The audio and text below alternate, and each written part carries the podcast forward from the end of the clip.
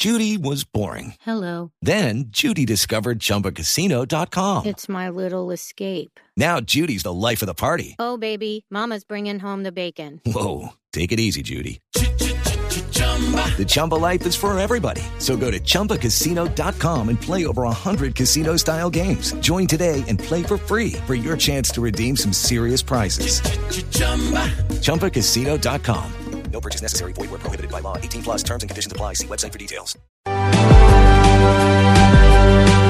Con la ministra de Trabajo Alicia Arango, que aparece anoche en la imagen de las 10 de la noche, la inusual alocución del presidente Duque, rodeado de empresarios, de trabajadores anunciando el histórico acuerdo. No muchas veces en la historia reciente de Colombia ha habido consensos alrededor de este tema. La ministra de Trabajo es Alicia Arango y con ella se encuentra Luis Fernando Acosta. Néstor, buenos días. Eh, sí, señor, aquí nos encontramos con la ministra Alicia Arango, la ministra que hasta anoche, como usted re- lo referencia, muy tarde eh, en todo este tema de la negociación del salario mínimo y hoy ya muy temprano aquí en su despacho donde la acompañamos. Ministra, buenos días, bienvenida a Blue Radio. Y, y bueno, básicamente el, el salario ya 828 mil eh, pesos en nuestro país y nos dicen, y usted nos confirma, ha sido el aumento eh, tal vez más significativo en los últimos años, pero hay referencias también de, otros porcentajes un poco más altos, pero eso es una, una respuesta muy técnica, pero vamos a hablarle un poco más en cristiano a la gente para poder entender cómo queda justamente el salario mínimo y qué representa ese aumento. Buenos días y bienvenida a Blue Radio nuevamente. Muy buenos días a todos, a Néstor, a los, sus compañeros de la mesa y a todos los oyentes. ¿Por qué se dice que el 6% de este año es el aumento más alto en los últimos 25 años? Porque los pesos se, se definen o en pesos constantes o en pesos reales. El peso constante es el número 6%. Y así, tiene, tiene razón, muchas veces ha sido mayor al 6% el aumento o muy cercano al 6%.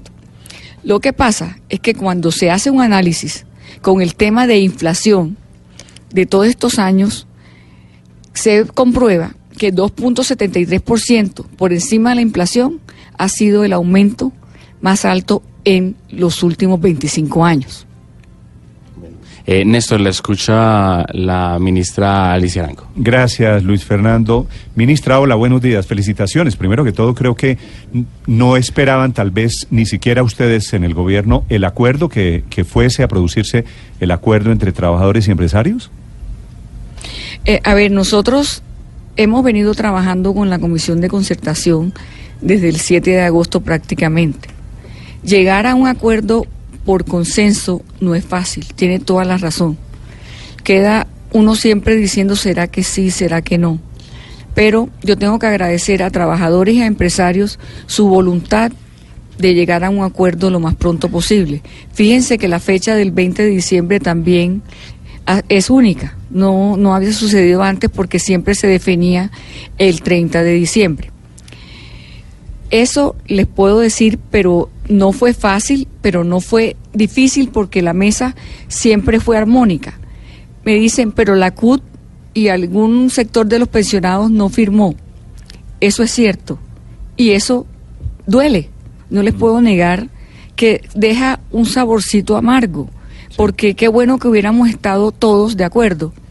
Sin embargo, eh, ustedes podrán revisar las actuaciones de la CUT en el pasado y ellos se paran de la mesa, porque consideran que el aumento a que se llega no llena sus expectativas. Tienen todo el derecho de pensar eso. Sí. Ministra, ¿cómo, ¿cómo fue la jornada de ayer? Porque ellos llegan a la Casa de Nariño sin acuerdo. ¿Quién logró el acuerdo, ministra? ¿El, el presidente? Lo logró ¿O, o- o usted? Lo- ¿Cómo- ¿Cómo fue el acto de No. concertación final de ayer? No, mire, lo de ayer fue un tema muy interesante. Nosotros, yo su- suspendí la, la mesa como a las diez y media de la mañana ayer, Sí. porque eh, no se movían, ninguno de los dos se movía del, del punto donde estaba. Entonces yo dije, para estar aquí parados sin hacer nada, váyanse, piensen y regresamos a las 6 de la tarde. En ese momento estaban Yo- eh, los empresarios... 9, 5. Exactamente, los empresarios los entrevisté aquí y decían 5, los trabajadores decían no bajamos del 9, los empresarios no subimos del 5. ¿Cómo llegan a la cifra es. del 6? Entonces, llamo yo al presidente Duque y le digo, presidente, la situación en este momento es de 9 a 5, porque siempre después que terminábamos una reunión, yo le reportaba al presidente. Eh, nos vamos a volver a reunir a las 6 para ver si logramos el acuerdo. Él me dijo, me parece importante que yo pueda estar presente para apoyar el proceso. Por favor, vénganse para acá a las 4. Llegamos allá a las 4 y les tengo que decir que el presidente Duque fue la persona que se dedicó a negociación. Iba donde los trabajadores, venía donde los empresarios. Iba donde los trabajadores, venía donde los empresarios. Hasta que llegó a este acuerdo, que a él también le, dolió que la CUT no estuviera, pero es importante el acuerdo que se logró. Sí. Ahora, ministra, con base en ese 6%, ¿tiene usted algún cálculo de qué otros productos, qué otros servicios suben en la misma proporción? Se me ocurre, por ejemplo, el costo de las matrículas o de seguros, el SOAT, multa, sí. las multas de Eh, tránsito. Esto quiere decir, el mensaje al final de cuentas también no es solo sobre el salario mínimo, ¿verdad? Eh, así es, Néstor. Pero, ¿sabes qué? Y voy a decir una cosa, voy a ser muy arbitraria diciendo lo que lo voy a decir. Néstor, los trabajadores no tienen la culpa que eso afecte tantas cosas. ¿Sí me explico? O sea, el salario mínimo efectivamente muchas veces tiene la limitación que no es solamente el salario mínimo para los trabajadores, sino que se riega por una serie de factores que los colombianos tenemos que pagar y que automáticamente llega ese aumento. Sin embargo, la ventaja que tenemos es que está 2.73 por encima de la, de la inflación. Sí.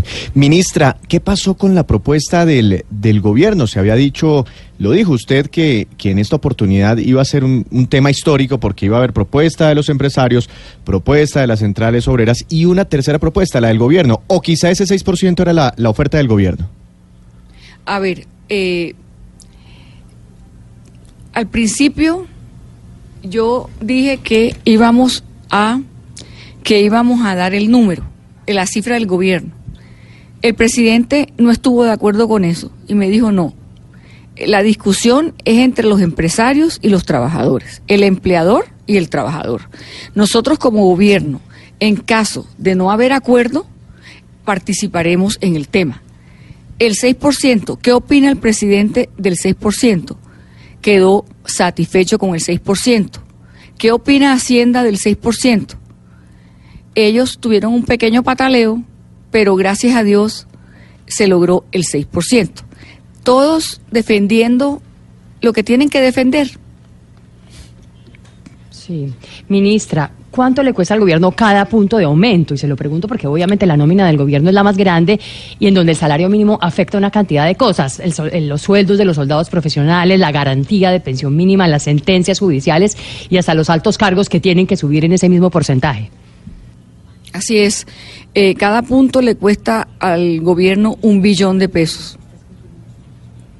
O sea, el aumento del salario estaba mínimo calculado vale como para el 4 seis billones. el cuatro y medio o sea el- eh, estaba como el gobierno en su presupuesto eh, lo calculó más o menos en el cuatro y medio cinco no tengo la cifra exacta Sí. entonces al gobierno le tocaría ahora efectivamente aumentar un billón de pesos por cada punto que se diferencie de lo que ellos tenían presupuestado así es Eh, bueno, y eso se suma ya al, al hueco que dejó la aprobación de la reforma tributaria respecto al presupuesto del año entrante, que es de 6 billones de pesos. Así las cosas, estamos hablando que hay un problema total de unos 12 billones de pesos para el gobierno el próximo año. A ver, efectivamente el gobierno recibió eh, las finanzas públicas con un déficit importante que nos ha causado bastantes dificultades a quienes hoy estamos en el gobierno. Sin embargo, se ha hecho un esfuerzo importante por lograr reemplazar esos dineros que se comprometieron y que hoy no aparecen, no están en, en las finanzas del país. Lo que pasa también es que nosotros, con el plan de austeridad que tiene el gobierno, que no puede ser un plan de austeridad solamente de no usen más lápices, el papel tiene que disminuir, ojo con los celulares, con el carro, que eso es muy importante, pero no representa lo que tiene que hacer. La posición del Ministerio de Trabajo al respecto como apoyo al Ministerio de Hacienda.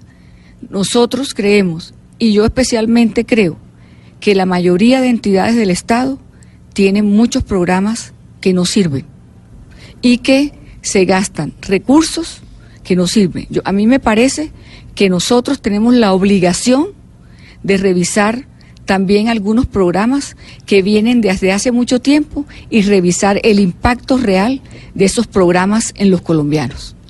Ministra, algunos empresarios y algunos economistas dicen que este aumento del salario mínimo va a ser perjudicial para la economía colombiana porque no va a facilitar la generación de empleo, por el contrario no va a permitir que, que, se abran esas plazas, que podría ser perjudicial para quienes hoy intentan llegar al mercado laboral, que va a ser bueno para quien tiene empleo, por supuesto, pero que no va a permitir que más personas lleguen allí y que no se descartaría incluso que el Banco de la República hoy suba las tasas de interés por cuenta de este aumento que algunos consideran esos sectores exagerado en el salario mínimo.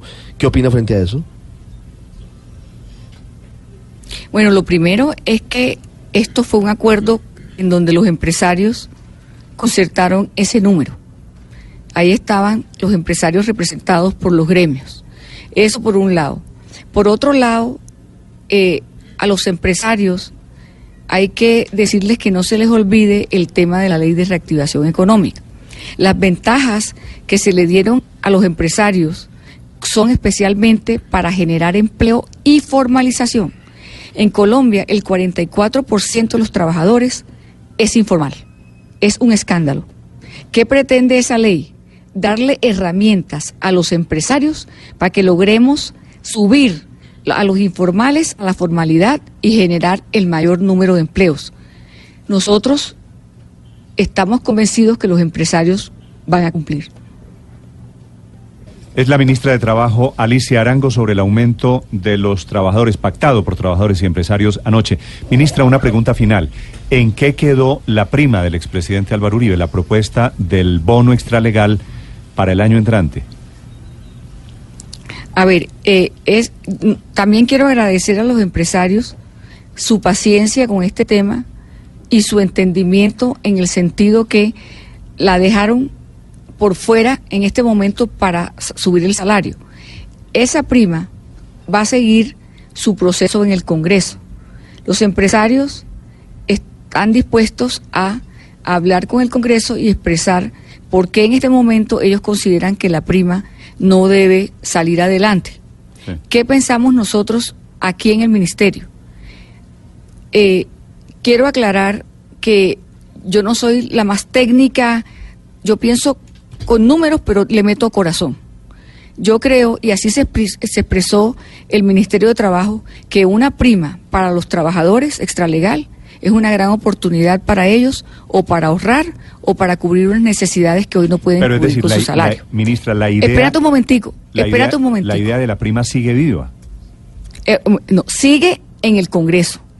Ese es un tema que se va a tratar el, el semestre entrante por parte del gobierno, porque cuando yo doy ese concepto, perdón que sea tan personalista, cuando el Ministerio del Trabajo da ese concepto, dice al final que por ley el Ministerio de Hacienda, cuando implique recursos, es quien tiene que dar el concepto final. Ese concepto del Ministerio de Hacienda aún no ha salido. Ese concepto tendrá que estar en marzo sobre la mesa del Congreso. ¿Sí? El concepto del gobierno no ha salido. Ok. Es la ministra Alicia Arango sobre salario mínimo y sobre la prima del año entrante. 8-15 minutos. Ministra, gracias. Feliz día y gracias por explicar el, el acuerdo de anoche a los oyentes de Blue Radio. No, muchas gracias a ustedes por esta oportunidad. Y de una vez feliz, Navidad feliz Navidad también, sí, para usted, para sus funcionarios. 816.